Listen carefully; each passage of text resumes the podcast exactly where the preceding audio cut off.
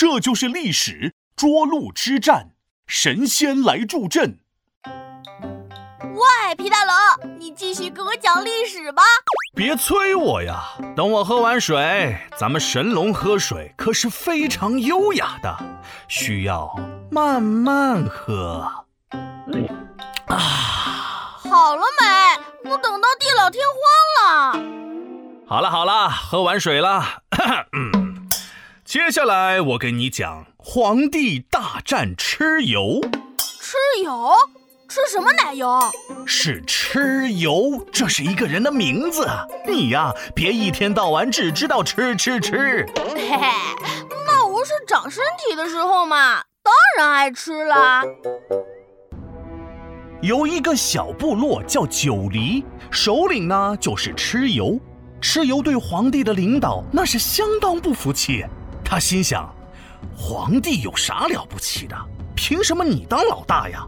那我还想当老大呢？谁还没点梦想，没点野心了？对对对，我记得一个拿破仑太太曾经说过：“不想当将军的士兵不是好士兵。”那是法国皇帝拿破仑，什么拿破仑胎的？啊，行行行，不管拿不拿轮胎吧。后来呢？后来蚩尤就跟你闹闹一样，开始不听话了呗。那是皇帝让他往东，他往西；皇帝让他吃鸭，他吃鸡；皇帝让他唱多，他唱咪。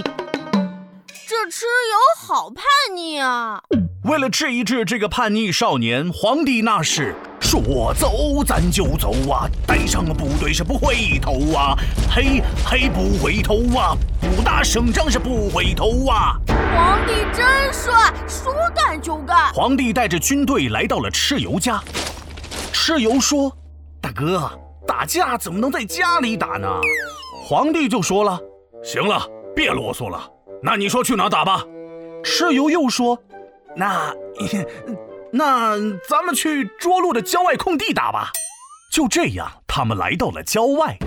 我，我有点紧张。那是相当紧张啊！皇帝召唤出来应龙吐水，想淹了蚩尤军队。